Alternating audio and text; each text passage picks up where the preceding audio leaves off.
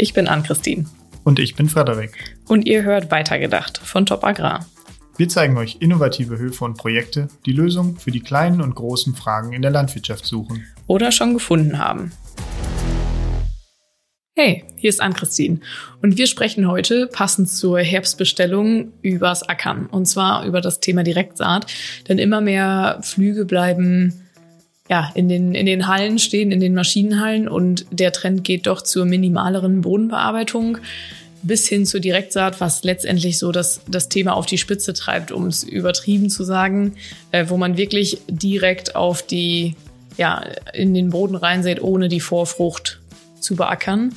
Ähm, und wir haben mit unserem Landtechnikredakteur Andreas Husmann darüber gesprochen. Er hat nämlich mit drei Landwirten sich ausgetauscht, über Herausforderungen gesprochen. Die drei haben alle verschiedene Systeme, ihre Maschinen teils selber umgerüstet oder eben neu investiert. Und Andreas bringt uns da heute mal auf den aktuellen Stand. Also passt gut auf. Bevor es weitergeht, hier noch eine Botschaft von unserem Sponsor Pfeiffer. Entdecken Sie das Clayden OptiTill-System, Ihre Lösung für effiziente Landwirtschaft. Mit innovativer Technologie und minimalem Bodeneingriff steigern Sie Erträge und sparen Zeit. Jetzt informieren unter pfeiffer.de oder claydendrill.com oder besuchen Sie uns auf der Agritechnica in der Halle 11 Stand C33. Und jetzt geht's auch schon weiter. Hi Andreas. Hallo, Ann-Christine. Ähm, wir sprechen heute über Direktsaat und das minimale Bewegen bzw. Bearbeiten von Boden hat in den vergangenen Jahren immer mehr zugenommen. Was war für euch im Landtechnik-Ressort der Grund, dass ihr das Thema Direktsaat gerade jetzt beackert? Ja, die Idee zum Beitrag ist eigentlich im Frühsommer entstanden. Zu der Zeit ist es relativ trocken gewesen in vielen Teilen Deutschlands und wir wollten unseren Lesern halt zeigen, ähm, wie Landwirte auf solche Situationen reagieren. Und ein Mittel, um halt möglichst wenig Erde zu bewegen ist und Wasser einzusparen, ist halt eben die Direktsaat. Wenn ich jetzt so nach draußen schaue, dann sehe ich hier Münsterland vor allem nasse Äcker. Die Landwirte kommen mit der Herbstaussaat teils zu schleppen voran. Aber das Bild zeigt sich halt nicht in allen Teilen der Bundesrepublik. Gerade in Ostdeutschland, aber auch im Süden ist es sehr trocken. Und spannend war für uns damals und wir jetzt auch heute, dass Landwirte ähm, die Direktsaat halt nicht nur aus dem Grund des Wassersparens nutzen, sondern eben auch, weil die Befahrbarkeit der Flächen ähm, dadurch besser sein soll, was eben halt genauso ein wichtiger Aspekt für die Landwirte ist. Das äh, klingt ja erstmal nach ziemlich vielen Vorteilen. Wo stehen wir denn gerade mit der Direktsaat, beziehungsweise nutzen das System aktuell viele? Also die Direktsaat gewinnt bei uns in Deutschland schon mehr an Bedeutung. Das sieht man auch ähm, an den zahlreichen neuen Maschinen, die die Hersteller ähm, von Bodenbearbeitungsgeräten auf den Markt bringen. Das wird man, denke ich, auch in Hannover auf der Techniker sehen. Und ähm, wir wollten unseren Lesern halt mal zeigen, was die Direktsaat kann, ähm, wo halt auch Probleme sind und vor allem, welche Techniken die Landwirte einsetzen. Ähm, um uns davon natürlich ein möglichst breites Bild zu machen, ähm, haben wir mit Betriebsleitern geredet, die aus ganz unterschiedlichen Regionen Deutschlands kommen. Die Ansprüche sind im Süden zum Beispiel auf dem Betrieb von Bernd Gütter ganz andere wie in Ostdeutschland bei Familie Engfer oder im Westen hier im Münsterland auf dem Hof von Christoph Oing. Du hattest jetzt gerade schon gesagt, dass es im Süden momentan sehr trocken ist. Der Betrieb von Bernd Günther, der liegt in Fuchsstadt in der Nähe von Würzburg, beziehungsweise etwas südlich von Würzburg. Welche Herausforderungen hat er? Ja, er hat uns äh, in dem Gespräch erzählt, dass ähm, seine Region durch teils sehr steile Hänge und vor allem stark wechselnde Witterungen geprägt ist. Ähm, auf lange Trockenperioden mit teilweise richtig starker Hitze folgen dann häufig starke Niederschlagsereignisse mit hohen Wassermassen. Er hat gesprochen von bis zu 100 Millimeter pro Quadratmeter in sehr kurzer Zeit. Und ähm, ja, die Direktsaat hilft ihm halt in trockenen Perioden Wasser einzusparen. Ähm, er hat davon berichtet, dass ihn ein Bodenbearbeitungsgang früher ungefähr 25 Liter Wasser je Quadratmeter gekostet hat. Und äh, die kann er sich jetzt durch die Direktsaat sparen. Aber vor allem ist ihm auch wichtig das stabile Bodengefüge. Ähm, die Flächen bleiben oder der Boden auf den Flächen bleibt dort, wo er ist, weil wenn stark Regen runterkommt, dann ist durch die Direktsaat bei ihm das Problem der Wassererosion äh, keines mehr wirklich und äh, auch die Winderosion hat dadurch in seinen, auf seinem Betrieb deutlich abgenommen. Okay, das klingt erstmal gut. Jetzt muss ich einmal blöd zwischenfragen. Diese 25 Liter Wasser, die er je Quadratmeter jetzt mehr einsparen konnte, wie misst man sowas? Das hat er damals nicht so genau erklärt. Ähm, er hat das, so wie ich das verstanden habe, damals aus ähm, Erfahrungen und auch aus Foren ähm, abgeleitet. Er ist in so einem bestimmten Ackerbauforum, wo sich direkt sagt, Landwirte untereinander austauschen und diese Zahl, die schwirrt da so rum in diesen, ähm, ja, sag ich mal, in diesen Gruppen und davon hat er damals gesprochen. Ähm, inwiefern diese 25 Liter genau gemessen werden, da hat er damals nicht von geredet. Okay. Jetzt ist es ja so, dass man mit einer normalen Sämaschine oft an Grenzen kommt bei der Direktsaat, weil sich ähm, meinetwegen Erntereste oder organisches Material irgendwie in den Säscharen ähm, festsetzt. Jetzt hatte Bernd Günther aber trotzdem die Idee, nicht in neue Technik zu investieren und seine Sämaschine weiter zu nutzen. Er hat eine Zinkensämaschine von Köckerling. Wie hat er das gemacht? Das hat er uns ziemlich genau erklärt. Also ähm, für den Getreideanbau und auch für die Aussaat der Zwischenfrüchte nutzt er seine bestehende Köckerling Ultima Zinkensämaschine. Ähm, das Problem war, dass auf der Sämaschine 60 ähm, Millimeter breite Schare aufgebaut waren.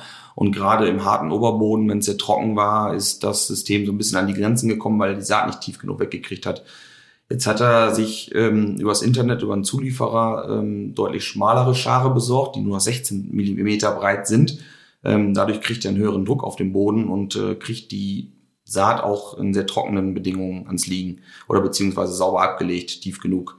Und auch seine Einzelkornsämaschine hat er bearbeitet. Er nutzt eine Federstadt äh, Tempo, ähm, Einzelkornrille mit 50 Zentimeter Reinabstand und die hinteren glatten Andruckrollen hat er durch gezackte Rollen getauscht. Ähm, dadurch will er diese Verdichtung oder die, diese ähm, stabile Seitenwand, die entsteht durch den Schlitz der Säscheiben, ähm, ein Stück weit brechen, um die Verkrustung in der Saatrille zu verhindern, um ähm, genau um dem Keimling dann eine bessere Chance zu geben. Okay, das heißt ähm, also deutlich schmalere Schare. Äh, ich muss noch einmal nachfragen, von 60 Millimeter auf 16 Zentimeter? Nee, 16 Millimeter. Also er hat die deutlich ähm, verringert. Okay, also von 60 auf 16 Millimeter. Mhm. Ja.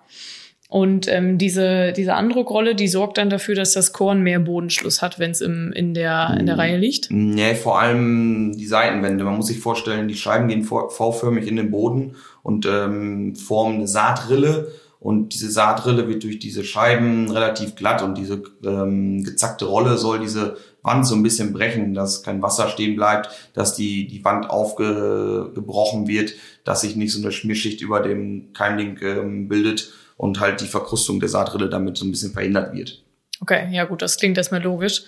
Ähm, das führt uns schon so ein bisschen zu dem nächsten Betrieb. Ähm, und zwar zählt nämlich zur minimalen Bodenbearbeitung auch das Striptill, also die streifenförmige Bearbeitung von Flächen. Und das war im Prinzip Anstoß für einen Betrieb im Münsterland, der sich mittlerweile auch viel mit Direktsaat befasst, auch neu in Invest ähm, in neue Maschinen investiert hat und ähm, genau, du hast auch mit dem Landwirt gesprochen. Erzähl mal ein bisschen davon. Ja, richtig. Das war eigentlich sehr spannend für mich, weil der Landwirt ähm, bei mir aus dem Ort kommt, tatsächlich und relativ untypisch äh, im Münster auf Direktsaat setzt. Also ähm, bei ihm ist die Region vor allem durch leicht und sandige Böden geprägt.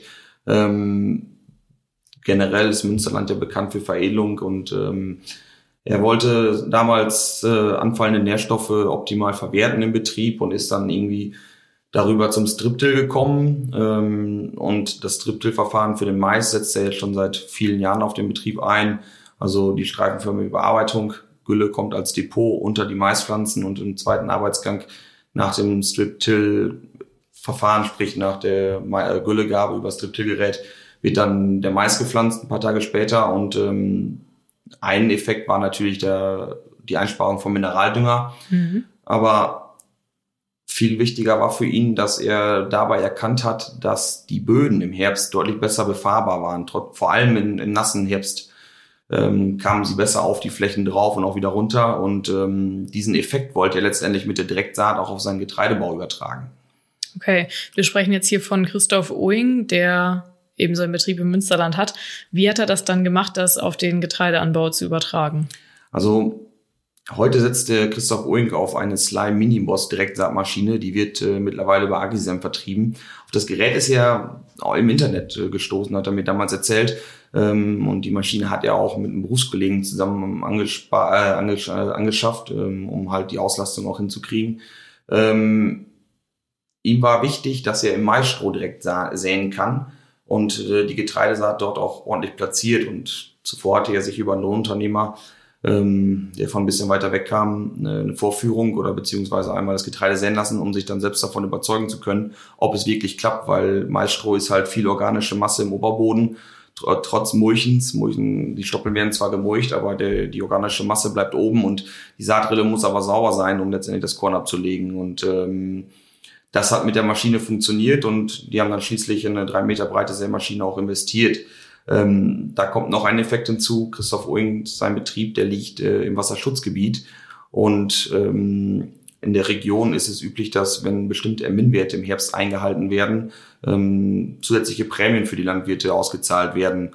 Und ähm, durch die minimale Bodenbearbeitung wird halt wenig Boden bewegt, die Mineralisierung nicht so stark angeregt und ähm, er hat davon berichtet, dass er sehr, sehr geringe Ermin-Werte im Boden hat im Herbst, äh, teilweise unter 10 Kilogramm und ja, dann auch von der Förderung profitieren kann letztendlich. Ja, das ist so super. Ähm, und dann gibt's noch jemanden, der ganz frisch dabei ist. Das ist Familie Engfer aus dem Nordosten Deutschlands. Und ähm, die haben jetzt gerade ganz neu umgestellt. Was hast du von denen gehört? Ja, genau. Also Familie Engfer, die kommt aus Mecklenburg-Vorpommern und ähm, die steigen gerade auf die Direktsaat um. Der Marktfruchtbetrieb bewirtschaftet dort rund 1250 Hektar und die bauen tatsächlich acht verschiedene Früchte an. Ähm, ein Problem im Betrieb sind die stark wechselnden Böden ähm, innerhalb der einzelnen Schläge. Ähm, auf leichte Sandkuppen folgen schwere Tonsenken. Ähm, da musste der Boden häufig unterschiedlich stark bearbeitet werden ähm, Sand weniger, Ton mehr. Insgesamt waren aber trotz der Mulchsaat, die sie jetzt auch schon etliche Jahre im Betrieb machen, äh, immer noch relativ viele Arbeitsschritte nötig, um das passende Saatbett zu schaffen.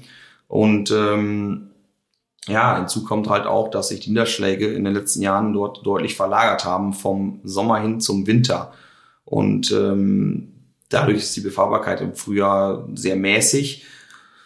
Die Familie Engfer ist dann letztendlich über die Direktsaat ähm, ja, haben die erste Versuche gefahren und hat ganz positive Effekte erkennen können. Ähm, auf den direkt gesäten Flächen kamen sie im Frühjahr deutlich früher auf die Flächen. Und ähm, das war einer der ähm, Punkte, warum man jetzt sich für die Direktsaat entschieden hat. Hinzu kommt natürlich noch, dass ähm, gerade der personelle Aufwand bei der Direktsaat äh, ein großes Thema ist. Die Familie hat davon gesprochen, dass relativ viele Erntehelfer im, äh, im Sommer haben und äh, ja, die Verfügbarkeit an Arbeitskräften doch schwieriger wird. Mit der Direktsaat brauchen sie wenig, deutlich weniger Leute für die Bestellung im Sommer, im Herbst. Und äh, ja, das hat sie letztendlich dann auch dazu gebracht, äh, auf die Direktsaat umzustellen. Ne? Mhm.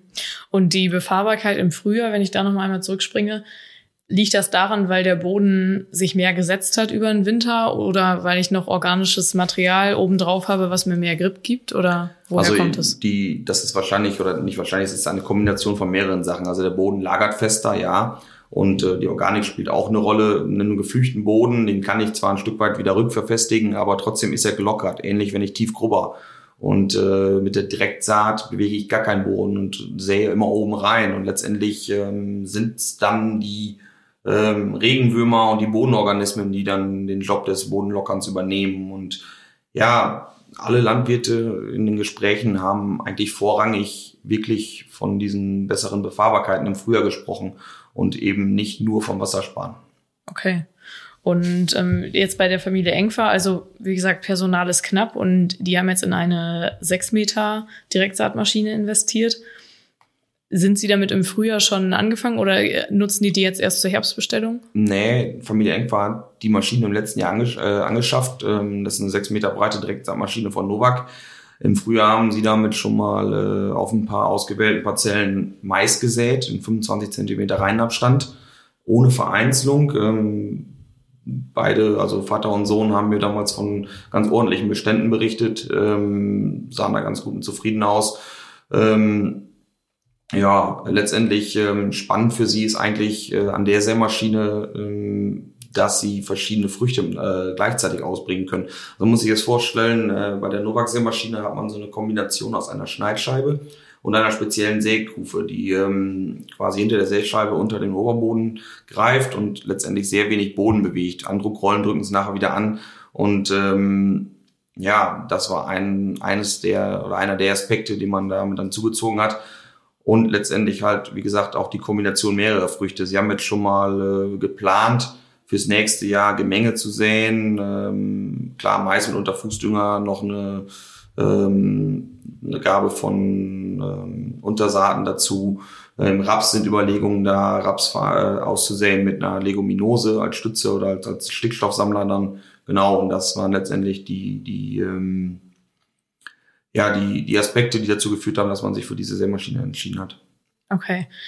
Vielleicht nochmal eine ganz einfache Frage. Das heißt, Direktsaatmaschinen sind grundsätzlich dafür geeignet, dass man äh, verschiedene Früchte ausbringt oder ist das nur bei diesem Modell jetzt so? Weil ich sag mal, normalerweise haben ja Betriebe eine Sämaschine und eine Maisdrille. Ja, ähm, das ist so ein bisschen, ähm, das liegt dann nicht nur an der einen Sämaschine. Letztendlich äh, gibt es mehrere Hersteller, die diese äh, Lösung anbieten. Das nennt sich einmal Single-Shot, Double-Shot-Verfahren. Da geht es dann darum, die Maschinen haben zum Beispiel äh, geteilte ähm, Saatguttanks, wo man einerseits zum Beispiel Getreidesaatgut und äh, zusätzlich noch eine Untersaat platzieren kann oder äh, Saatgut mit Unterfußdünger kombinieren kann. Dann wird hinten vielleicht noch ein Steckenkornstreuer aufgebaut oder eine Säeinrichtung, eine pneumatische, mit der man dann zusätzlich zum Saatgut und Dünger noch Schneckenkorn ausbringen kann oder eine Untersaat. Ähm, das kommt ein ganzes Stück weit auch aus dem ökologischen Landbau, wo man das ganz viel nutzt, diese Untersaatgeschichten. Und das mhm. wird auch ein Stück weit jetzt auf die konventionellen Ackerbau übertragen. Und ähm, das bietet äh, auf keinen Fall nur Novak, das bieten alle, ja, alle anderen Hersteller oder viele Hersteller, die diese Maschinen äh, anbieten, auch an. Ja. Okay. Jetzt hast du vorhin schon gesagt, dass äh, Regenwürmer und andere Bodenlebewesen den Job eines Grobers zum Beispiel übernehmen. Ich denke da jetzt gerade daran, dass die den Job des Pflanzenschutzes ja irgendwie nicht übernehmen können. Und Direktsaat impliziert ganz oft äh, auch Glyphosat oder den Einsatz für Glyphosat. Ähm, wie sieht das in der Praxis aus? Ja, da waren die Betriebe, äh, hatten da unterschiedliche Antworten zu. Also wenn wir jetzt mal mit Christoph Oing anfangen, der Landwirt, der liegt ähm, mit seinem Betrieb inmitten vom Wasserschutzgebiet, was ich ja gerade schon erklärt habe. Dort ist Glyphosat äh, so oder so ähm, nicht erlaubt. Und er hat uns auch gesagt, dass er generell ohne Glyphosat auch auskommt. Ähm, er kommt mit den standardmäßigen Mitteln, die im Getreide- und im Maisanbau eingesetzt werden, ganz gut klar. Gut, er hat sehr leichte Böden. Dort ist zum Beispiel Ackerfuchsschwanz kein Problem. Ähm, er hat zum Beispiel erklärt, dass so diese Standardherbizidmaßnahmen im Herbst äh, für Getreidevorauflauf oder früher Nachauflauf ähm, sich in den Frühjahr verschoben hat, um dann Unkräuter, die schon da sind, auch zu erwischen. Ähm, einen ganz spannenden Ansatz haben wir auch bei Ben Günther ähm, erfahren. Also der Landwirt, der sät zum Beispiel die Zwischenfrucht nach Getreide ähm, direkt in die Stoppeln und das genau zwischen die Saat rein. Ähm, der Landwirt fährt auf seiner Sämaschine mit einem Saatabstand von 18,75 Zentimetern und ähm, fährt dann über das GPS-Lenksystem genau einen halben Reihenabstand versetzt, also dazwischen und er nutzt dann den freien Raum letztlich für die Begrünung über die Zwischenfrucht und die, die Stoppeln sollen dann breitflächiges Keimen und Wachsen von Unkräutern ein Stück weit unterbinden. Das heißt, ähm, während Günther kommt ohne Glyphosat aus, braucht aber trotzdem noch Pflanzenschutzmittel. Mm, ja, nee, ganz ohne Glyphosat kommt er nicht aus. Ähm, gerade im Frühjahr nach der Zwischenfrucht hin zu Mais und Zuckerrüben setzt er auch gelegentlich noch äh, Glyphosat ein. Ähm, wir haben mit ihm darüber gesprochen, auch mit Familie Engfer. Und ähm, ja, die, zu dem Zeitpunkt, als wir mit den Landwirten gesprochen haben, stand der Glyphosat genau wie jetzt immer noch in der Schwebe und ähm, ja, beide hatten noch nicht so wirklich eine richtige Antwort darauf. Es wird sich ein Stück weit zeigen müssen, ob es klappt. Ähm, Familie Engfer zum Beispiel hat oder setzt dann natürlich auf die breite Fruchtfolge, acht Früchte. Dann hat man natürlich eine breite Auswahl auch an Mitteln, die man einsetzen kann. Ähm, ein ein wichtiger Aspekt bei der Direktsaat ist auch ähm, die Keimruhe. Ähm, durch die minimale Bodenbearbeitung will man natürlich auch gar keine Unkräuter erst an, anregen zum Keim, äh, zum Keim, um dann letztendlich den Druck gering zu halten. Und ja, wie es dann mit dem Glyphosat am Ende aussieht, äh, da hatten ja zumindest die beiden Betriebe noch nicht so wirklich da die letztendliche Antwort drauf. Ja, letztendlich ist ja eh so ein bisschen fraglich, ob wir oder wie lange wir Glyphosat noch nutzen dürfen, dass es irgendwann verboten wird, ist ja. schon sehr wahrscheinlich. Die Frage ist ja, ja, wann. genau. Ähm, Jetzt habe ich noch eine Frage und zwar zum Thema Raps. Also ich kenne es aus der Berufsschule noch, dass Raps ein sehr feines Saatbett braucht.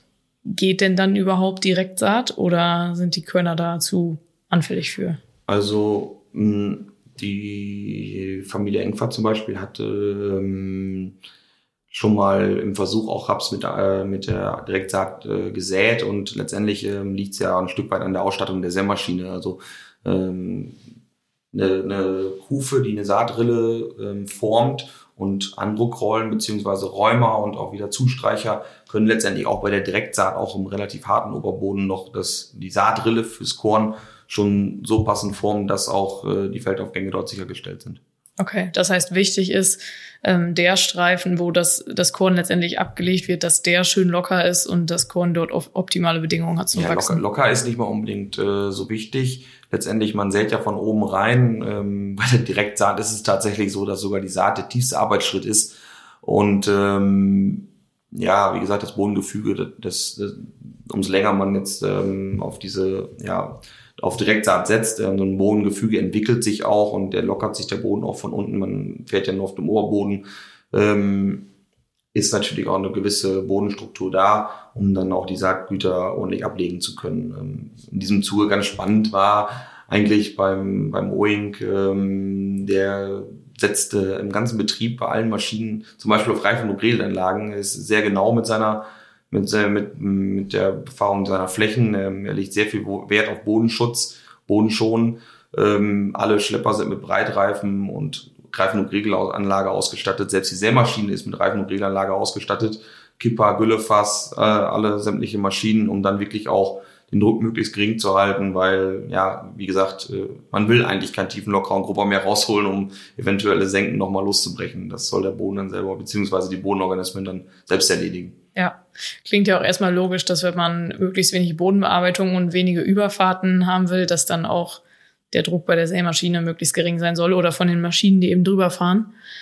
Ähm, ist denn dann auch Direktsaat ein System für jedermann? Also wir haben jetzt schon ganz viel über Vorteile gesprochen, aber wahrscheinlich ist es dann doch nicht ganz so einfach, oder? Hm, also wenn man mit den Landwirten spricht, die Direktsaat machen, dann merkt man schon, dass es wirkliche Ackerbauprofis sind und auch Personen, die sich sehr tief in der Materie auskennen. Und ähm, ich habe daraus erfahren, dass letztendlich Direktsaat äh, ein gewisses technisches und auch ackerbauliches Verständnis voraussetzt ähm, um zu verstehen, was im Boden passiert, um zu verstehen, was die Technik kann. Das war zum Beispiel ganz interessant bei Herrn Günther mit den Säscharen. Ähm, da kommt ein Stück weit die Technik natürlich auch ins Spiel. Schmale Schare, geringer, äh, höherer Druck auf kleinerer Fläche. Ähm, ist sicherlich nicht von heute auf morgen für jedermann die Lösung. Äh, passt mit Sicherheit auch noch nicht auf jeden Standort. Ähm, aber letztendlich kann Direktsaat natürlich ähm, ein gutes Mittel sein, um, ja, sagen wir mal, Trockenheit, aber auch Starkregenereignissen letztendlich zu trotzen. Alle Landwirte haben auch nicht von höheren Erträgen gesprochen, sondern ähm, eher von stabileren Erträgen. Gerade wenn es sehr nass ist oder eben wenn es sehr trocken ist, ähm, kommen bei ihren Ackerbauverhältnissen, äh, Ackerbauverfahren ähm, die Kulturen da besser mit zurecht. Und dann hat man in extremen Jahren, so wie wir es dann in 2019, 18 oder auch 20 hatten, wo es sehr trocken war, ähm, waren dann die Erträge eher stabiler als dann wirklich äh, unterdurchschnittlich durch die Trockenheit. Hm, okay. Jetzt ist natürlich Landtechnik, das ist ja immer oft mit, oder oft mit äh, teuren Investitionen verbunden. Wenn man jetzt sagt, hey, ich möchte das irgendwie mal ausprobieren, aber direkt eine Sämaschine kaufen möchte ich nicht, selber umrüsten, traue ich mir nicht so richtig zu, wäre es eine Möglichkeit, auch erstmal ein Lohnunternehmen zu bestellen und meinetwegen mit der Zwischenfrucht anzufangen? Ja, durchaus. Letztendlich muss man sich natürlich ähm, so ein bisschen informieren, welcher Lohnunternehmer da die passende Technik für hat. Das ist jetzt natürlich nicht in jeder Region gleich gegeben, dass jeder Lohnunternehmer ähm, für dieses Verfahren auch passende Technik bevorratet oder beziehungsweise ähm, auf dem Betrieb hat, äh, da kann es schon mal sein, dass man dann auch mal vielleicht ein bisschen mehr Geld in die Hand nehmen muss, um mal ähm, einen Lohnbetrieb von etwas weiter weg her äh, zu bestellen und dann auch mal Versuche zu fahren. Und ähm, ja, äh, unsere Landwirte aus der Reportage auch, die sind relativ versuchsfreudig und ähm, versuchen auch viele Dinge und tasten sich ran. Und wie gesagt, ähm, es kommt nicht von heute auf morgen, da muss man schon mal ein bisschen mehr Energie reinstecken und ähm, braucht auch, glaube ich, Geduld. Okay, sehr gut. Ich glaube, das ist ein ganz gutes Abschlusswort, dass man dafür Geduld braucht, aber sich auch mal an, an verschiedenen Verfahren ähm, ausprobieren darf. Und damit würde ich sagen, vielen, vielen Dank. Ihr könnt noch mehr zu den Landwirten bei uns im Heft lesen, beziehungsweise auch online. Andreas, hattest du eine, einen ganz guten Überblick gegeben über die drei Betriebe. Da findet ihr im Zweifel auch noch Bilder, auch von der umgebauten Sämaschine von Bernd Günther. Genau. Und ansonsten, wie das immer so ist, kurz vor der Agritechniker, du wirst auch da sein. Wahrscheinlich, wenn irgendjemand Fragen hat, dann Kommt werden sie dich Stand. vielleicht finden. Genau. Eventuell sind wir genau passend dann am Stand. Kommt einfach vorbei, sprecht uns an. Äh, wir können Fragen dazu auch beantworten, ja. Sehr gut. Also, bis dann. Jo, tschüss.